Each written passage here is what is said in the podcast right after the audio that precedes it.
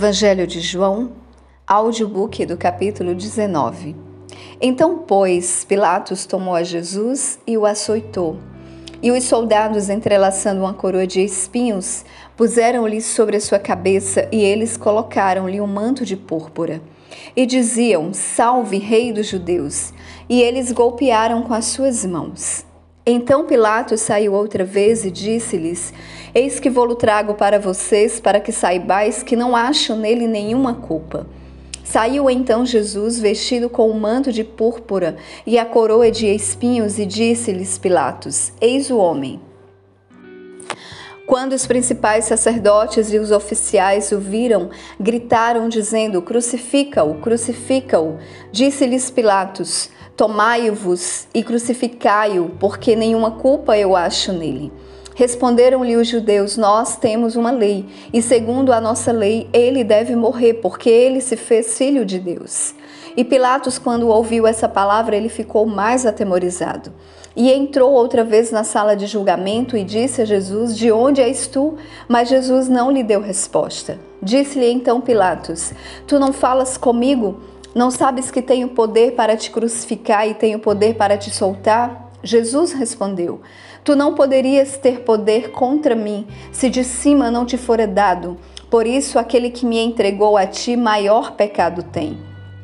Daí em diante, Pilatos procurava soltá-lo, mas os judeus gritavam, dizendo: Se tu deixares este homem ir, não és amigo de César.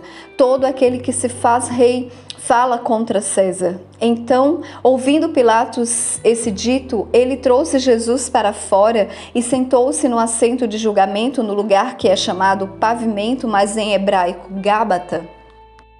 E era a preparação da Páscoa e cerca da hora sexta, e ele disse aos judeus: Eis o vosso rei. Mas eles gritavam: Fora com ele, fora com ele, crucifica-o. Disse-lhes Pilatos: Eu devo crucificar o vosso rei? Responderam os principais sacerdotes: Nós não temos rei senão César. Então entregou-lhe para que fosse crucificado, e eles tomaram Jesus e o levaram. E carregando ele a sua cruz, saiu para um lugar chamado o lugar de uma caveira, que é um chamado em hebraico Gólgota onde o crucificaram, e com ele outros dois, um de cada lado, e Jesus no meio. E Pilatos escreveu um título e pô-lo em cima da cruz, e nele estava escrito: Jesus de Nazaré, o Rei dos Judeus.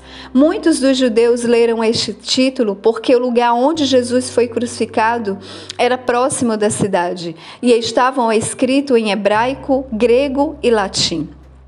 Então diziam os principais sacerdotes dos judeus a Pilatos: Não escrevas o rei dos judeus, mas que ele disse: Eu sou rei dos judeus. Respondeu Pilatos: O que eu escrevi, eu escrevi.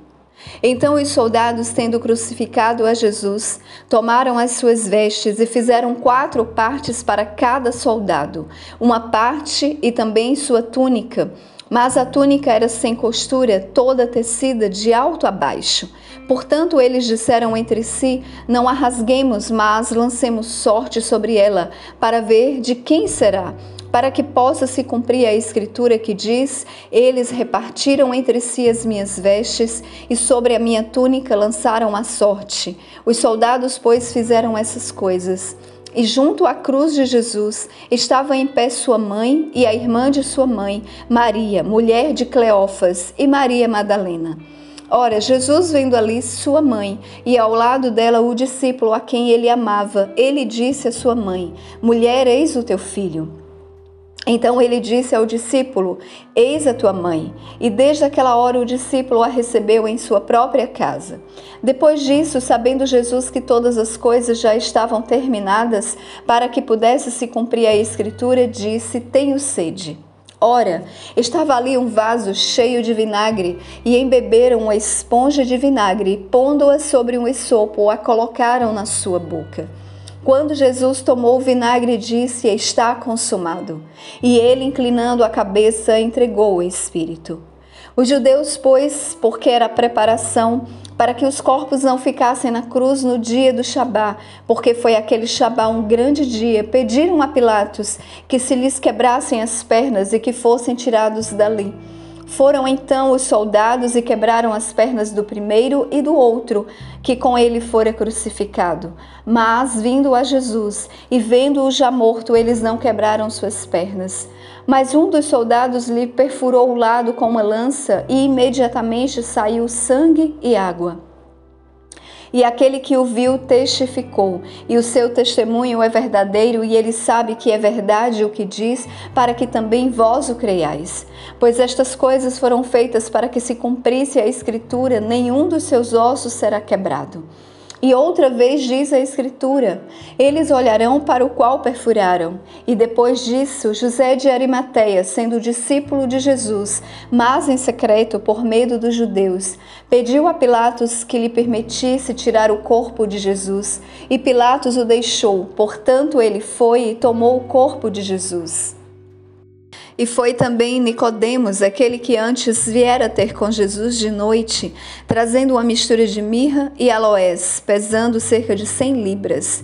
Eles tomaram então o corpo de Jesus e o envolveram em panos de linho com as especiarias, de acordo com os costumes judaicos de sepultamento. Ora, no lugar onde ele fora crucificado havia um jardim, e nesse jardim um sepulcro novo, em que nenhum homem havia sido colocado. Eles colocaram Jesus ali por ser dia da preparação dos judeus e visto que o sepulcro ficava perto.